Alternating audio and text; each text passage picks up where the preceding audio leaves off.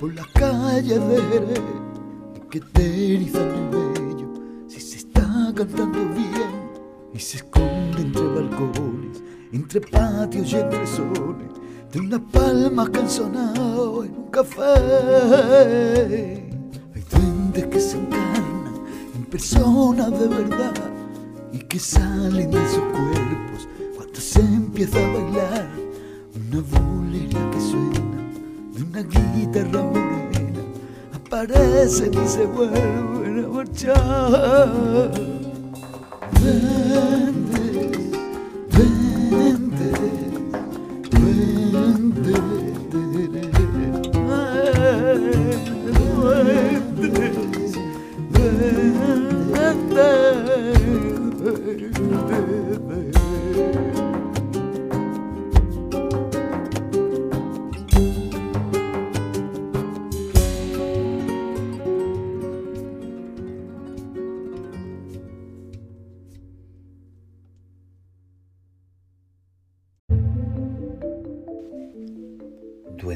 de Jerez es un formato podcast de José Gálvez que desde ahora comienza para la afición del mundo hondo flamenco. Pensamientos, historias, reflexiones, entrevistas, pero sobre todo un prisma profundo e interior que nos aporta una visión espiritual o artística clara, sincera y diferente de esta nuestra cultura popular de Andalucía la Baja. Abran bien los oídos del alma y sientan fluir desde sus adentros el misterio del duende del mundo flamenco.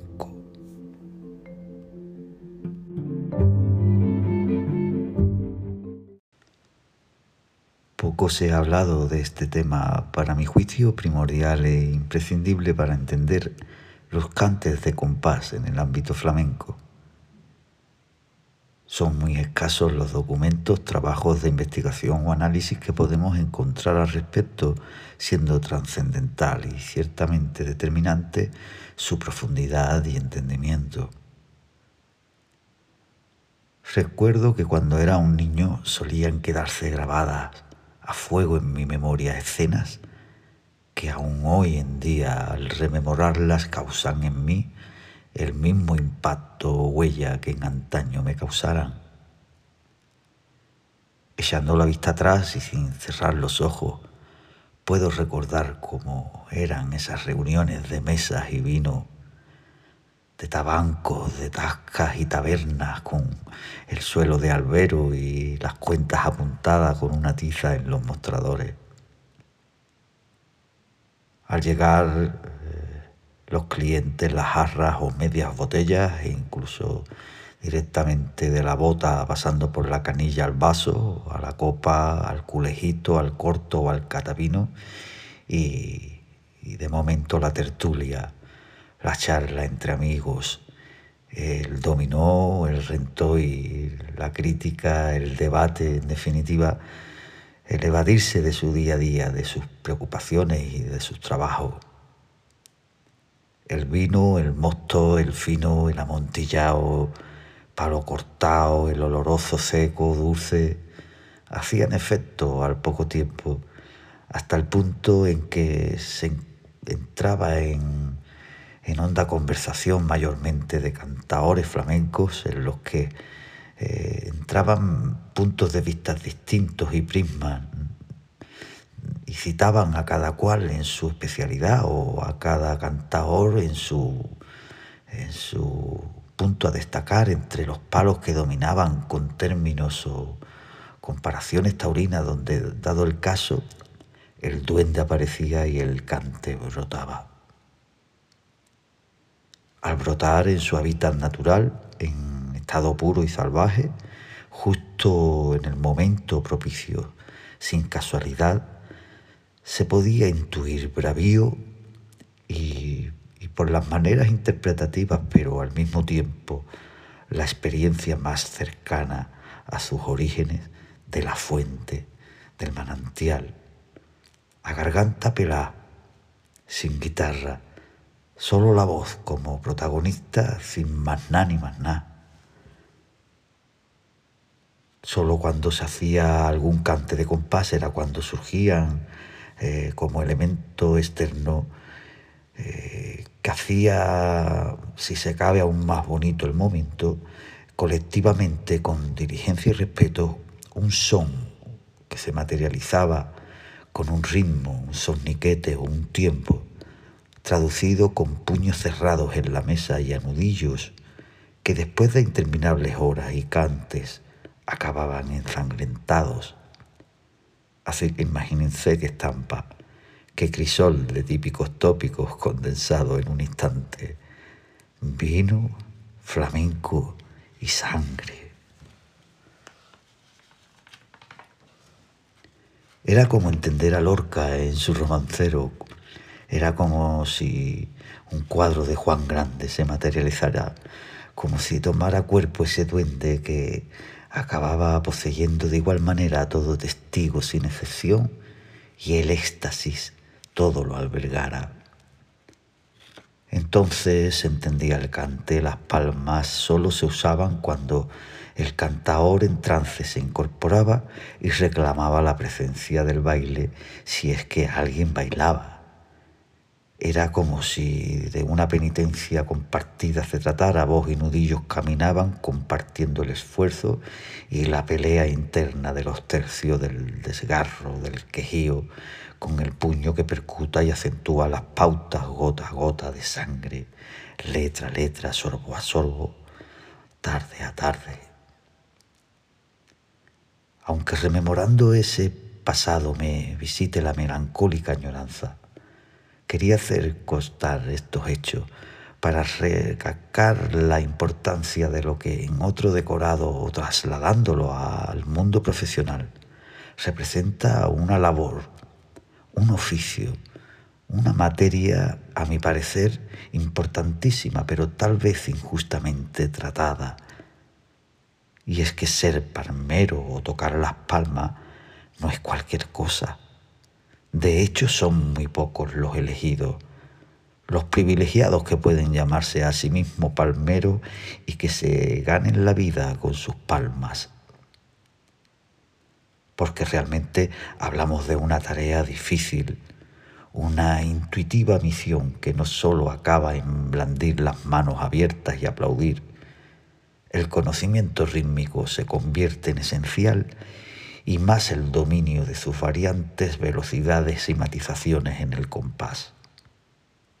El cante, el baile y la guitarra han de encontrar en el cobijo de las palmas y en los cantes de ritmo una seguridad, una base o tierra firme donde anclarse o volar, libres de atadura, pero a su vez sin perder el norte del tiempo acusado en el andar podemos decir, y volviendo al símil taurino, que son los palmeros, los subalternos en la plaza del escenario, los que llevan la lidia y sus secciones o variantes y se convierten en insustituibles, en imprescindibles en los ruedos, en las tablas de un teatro o de un festival.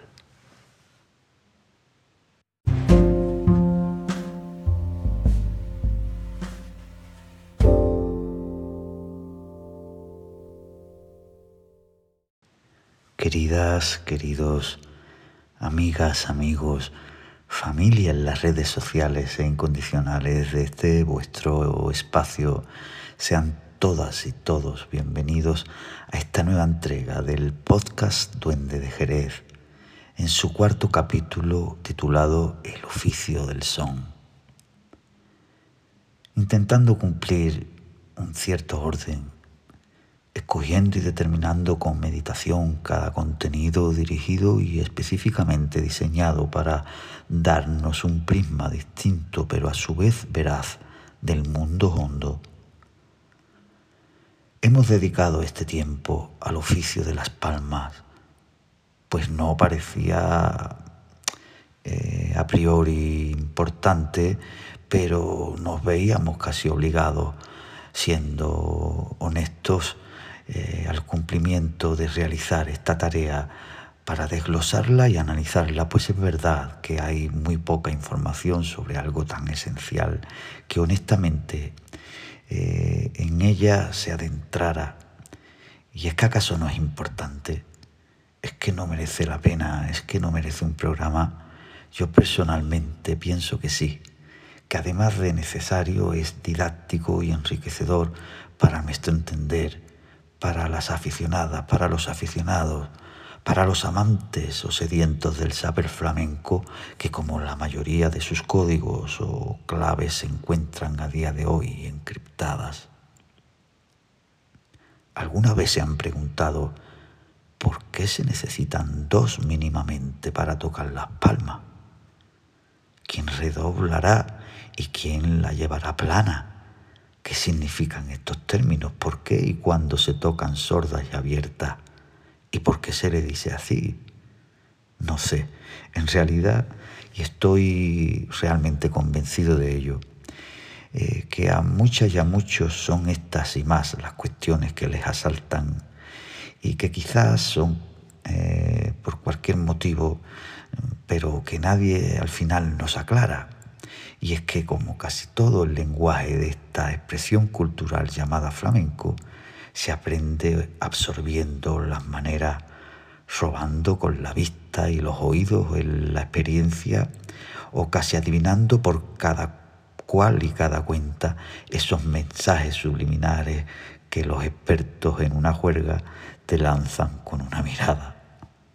O sea, que lo aprendes o terminas comprendiendo de mil maneras menos contada o hablada.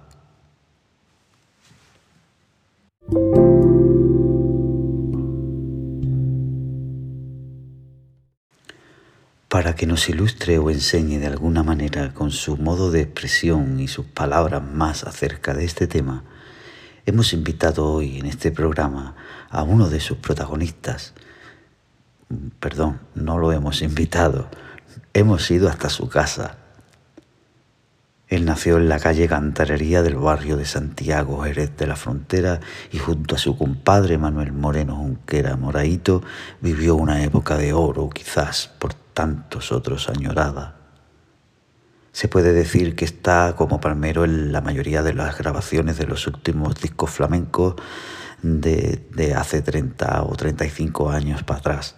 Y esa parte reconocido en el panorama por su espontaneidad y gracia es componente de aquella Filarmónica de Santiago que Moraito bautizara y hoy está con todos nosotros Chicharito de Jerez, Manuel Pantoja Carpio, el artista, la persona.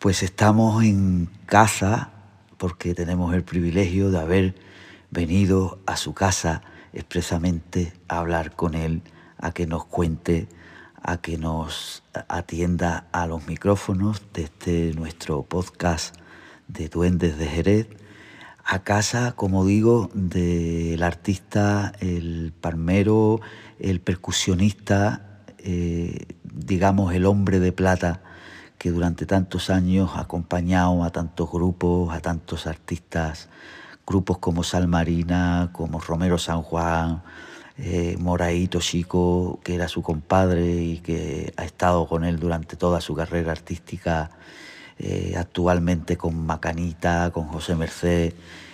hablamos de un palmero, de un artista, yo creo que indiscutible dentro de su género y dentro de su especialidad. Así que le damos la bienvenida a Manuel Pantoja Carpio, Chicharito de Jerez. Chicharito de Jerez, Manuel, ¿cómo está usted? Bueno, estoy, estoy ahora mismo muy orgulloso que tú estés aquí en mi casa. ¿eh? Y gracias a Dios, dentro de todo lo que hay formado, pues vamos tirando para adelante. Y estamos muy bien. Eso es lo principal. Eh, nosotros hemos querido dedicar este programa, este capítulo de hoy, eh, al mundo de las palmas, porque me parecía que, no había suficiente información sobre, sobre todo, toda esta materia que, de la que muy poco se habla también. ¿no? Entonces queríamos mm, pues simplemente desglosar un poquito y hablar con alguien que nos pudiera dar ese punto de vista desde la experiencia, desde el trabajo y desde, desde tantos años de profesión como en este caso eres tú.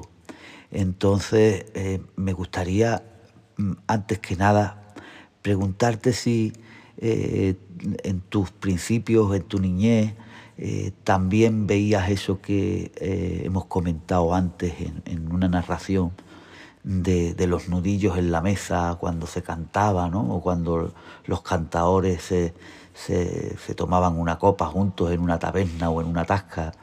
Tú que has tenido esa vivencia de, niño en el barrio, eh, habrás visto e, ese gesto ¿no? de dar con los nudillos en la mesa y de hacer compás ahí.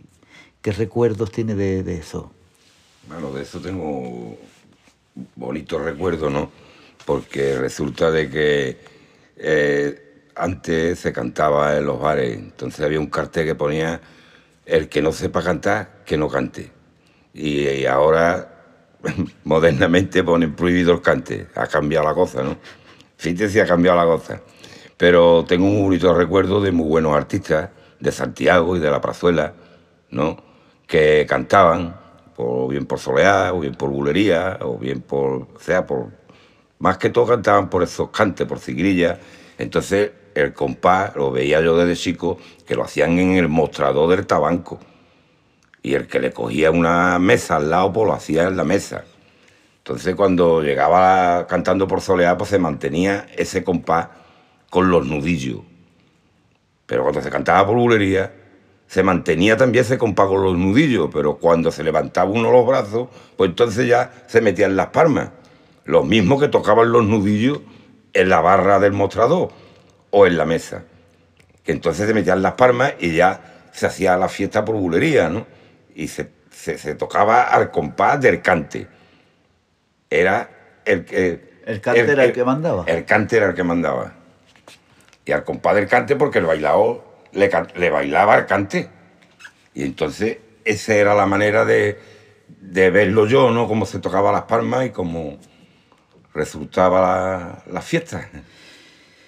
Y, bueno, lo que otra curiosidad ¿no? que, es importante tener en cuenta, eh, ¿por qué, aunque todo el mundo pueda hacer con las manos y que le suenen las palmas, ¿Qué, condiciones debe de tener un palmero? Tú que llevas toda la vida tocando las palmas, o que, o que, tiene que tener algo especial ¿no? dentro de sí el ritmo, de alguna manera, para que pueda ejercer como, como palmero sin molestar y, llevando el cante o la guitarra o el baile de una manera eh, más o menos decente, ¿no? Hombre, sí, hay, hay quien da palmetazo unos palmetazos que no vea cómo son, y hay que tocar las palmas. Bien porque vaya pendiente al guitarrista, al, ritmo que lleve el guitarrista, y bien pendiente al ritmo del cante, ¿no? Ni tú puedas acelerar más, ni te puedes venir atrás, sino tú tienes que mantener un ritmo que no puede, que, es una métrica. Entonces tiene que ir con esa métrica. Y es siempre es bueno tener otro palmero al lado. ¿Por qué? Por dos cosas. Una, para que no baje el ritmo. Y el, y el otro, para que vaya metiendo contratiempo cuando se cierra el canto, se cierra la guitarra. Mientras es compás, compás, compás, compás, compás, tacatá, tacatá, tacatá. Como, como si fuera un tren, ¿no? totalmente.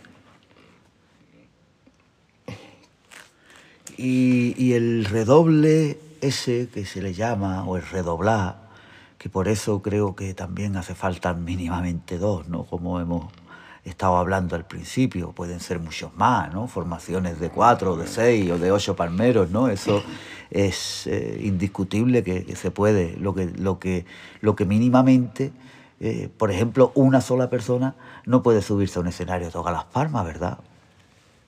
Si sube una sola persona a tocar las palmas, no puede redoblar, tiene que llevar la base nada más.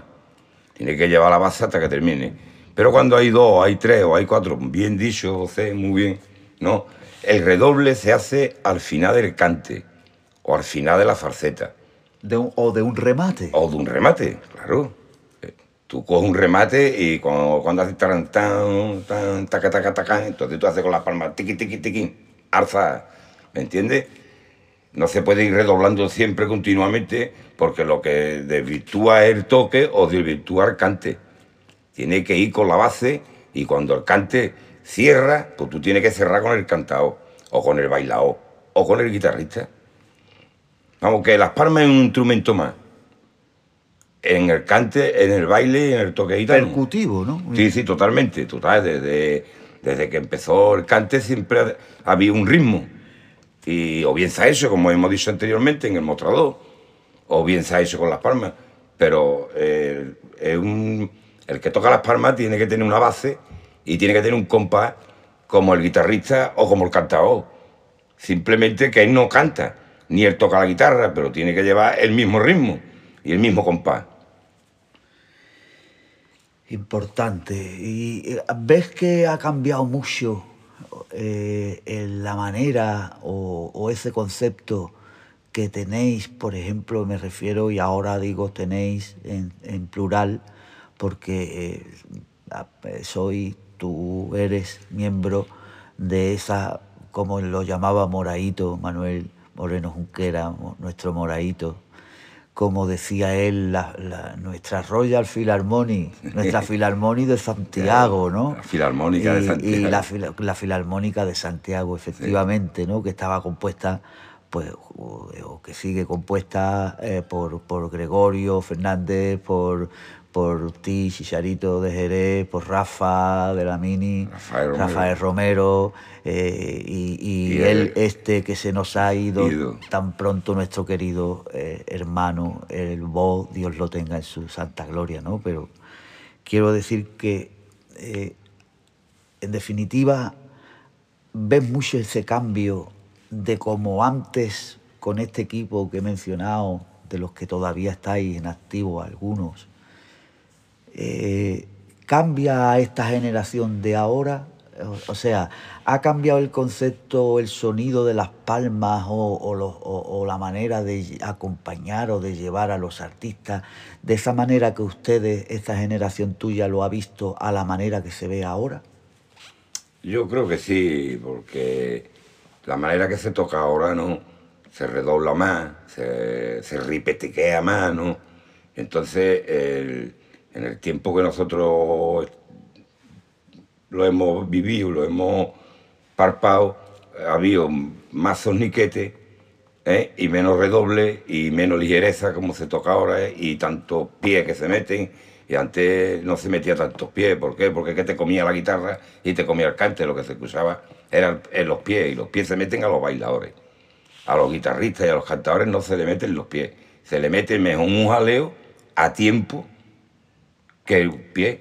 Que eso daría para otro programa, ¿no? Eso del jaleo. O el jaleo, el jaleo es muy difícil. Porque un jaleo a tiempo levanta el cante y levanta la guitarra y levanta el baile. Ahora un jaleo a destiempo, a descompás, pues lo nota todo el mundo. No, que eso no va cuadrado. El jaleo también es importantísimo. Saber jalear y saber el sitio donde tiene que meter jaleo, eso es muy difícil también. Cualquiera no sabe decir, alza y toma, que toma, eh, ole. Eso lo puede decir cualquiera. Pero en su momento, cuando tiene que llegar, es como un torero cuando da la tocada. Tiene que matar toro como pinche o pinchate, ¿no? Pero el jaleo es importantísimo también. Algo que de lo que tampoco se habla mucho, ¿verdad? No, de jaleo no habla casi nadie de jaleo. eh. O sea, que va, de, de eso como si no tuviese importancia. Y es Y una de las... tiene muchísima, Eh, la- eh, tiene más importancia todavía que tocar las palmas. Porque tocar las palmas sabes tú que estás tocando las palmas, pero tú decirle a un cantador, a un guitarrista, ole, y que te levante el vello, ese ole, porque ese ole es de verdad, ¿no? Cuando tú dices ole porque te lo ha transmitido, o bien el guitarrista, o bien el bailador, ¿no? O bien el cantador. Te lo ha transmitido para tú sacar ese ole del alma, porque eso se llaman oles del alma. Pues nada más. No te, no te quitamos más tiempo. Para nosotros es un, un enorme placer que hayamos compartido este ratito y nos hayas aclarado muchas de las cuestiones que, que hemos querido tratar en este espacio que, que, también le hemos querido dedicar a Las Palmas. Y, y muy pronto quizás entremos en, en, en, otros debates, toquemos otros temas y muy pronto ya desde aquí te he hecho la invitación para que estés con nosotros porque quiero hacer una, una, una llamada a tres con, con, con, otros compañeros que se dedican también a la, al mundo de la percusión y al mundo de las palmas pero también sobre todo al mundo de la percusión flamenca, de lo que tú también nos podrías hablar mucho, pero que, pues bueno, pues quizás es para desarrollarlo en otro programa. Por ahora te estamos muy agradecidos, tanto en mi nombre, en el equipo de, del equipo de la, de, del Duende, de, de Duendes de Jerez, de este podcast, y, de toda la afición que nos escucha a, a través de este programa por el mundo entero. Te damos las gracias y esperamos que, que, bueno, que, que siga uh, enseñando y sigas acompañando a tantos artistas como lo estás haciendo y, sigas compartiendo esta tu sabiduría con, con, toda la afición. Muchas gracias, Iserito de Jerez.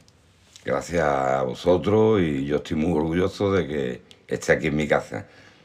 De verdad, y por la cultura, por el flamenco y, y, por lo que tenemos los altos, que sea un, que sea una cosa que vayamos para adelante, que no la dejemos, que porque es penoso que esto se pierda porque por, o bien por la política o bien por las circunstancias que vivimos, pero que no se pierda, porque no se ha perdido antiguamente que no se pierda ahora. Porque ahora viene gente también que se lo saben hacer muy bien. La nueva ola que viene, los jóvenes, ¿no? Eso hay que abrirle puertas, eso hay que darle facilidades, eso no se puede dejar ahí abandonado como una flor marchitada, ¿no? Es decir, que regarlo. Echarle agüita para que eso venga arriba y florezca y sea una flor como lo que es el cante, el baile y el toque gitano. Amén. Amén.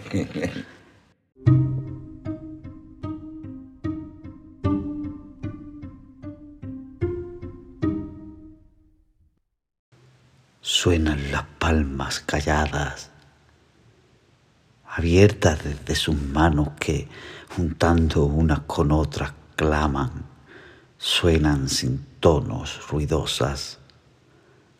Es el palmero quien tocando la ladoma y dosifica la fuerza para que el ruido en música se convierta para sorpresa de todos y se intentara de tal forma que si no existiera habría que inventarlas Suenan las palmas calladas y aunque se tornen sordas y aún más cuidadosa y frágil su resonancia, como los cascos de los caballos al trotar la tierra verdosa con la humedad del alba, suenan las palmas calladas, tan necesarias como el aire a quien se ahoga, traen de continuadas corcheas que mis sentidos entren alborota en un redoble de un remate que el alma desemboca. Suenan las palmas que acompañan al cante, al baile y a la guitarra, que sin ellas están cojas. Suenan las palmas de lejos, pero de cerca se notan, pues son los clavos que sujetan un gran cuadro de alcohólicos y armónicos zapateados y falsetas. Suenan las palmas en aquel viejo rincón, en aquel cuarto, en aquella azotea, suenan las palmas calladas, suenan.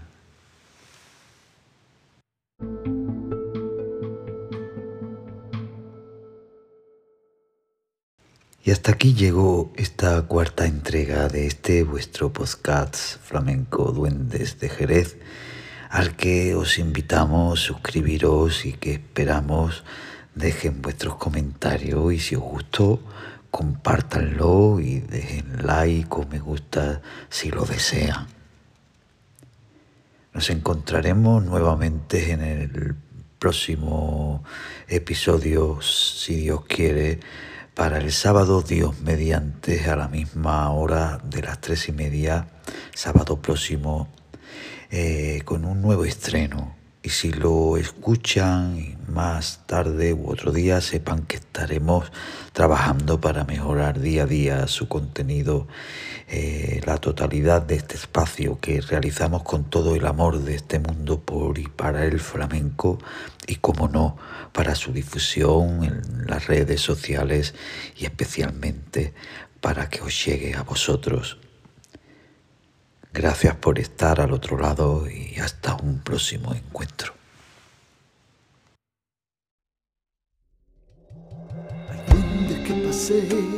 por las calles de Jerez y que te erizan el vello si se está cantando bien y se esconde entre balcones, entre patios y entre soles de unas palmas que han sonado en un café.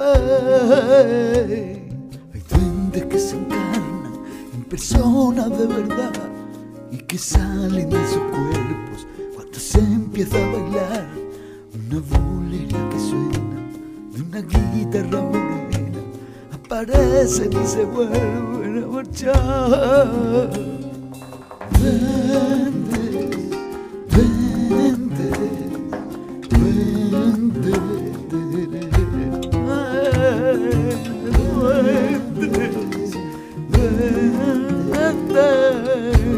verdi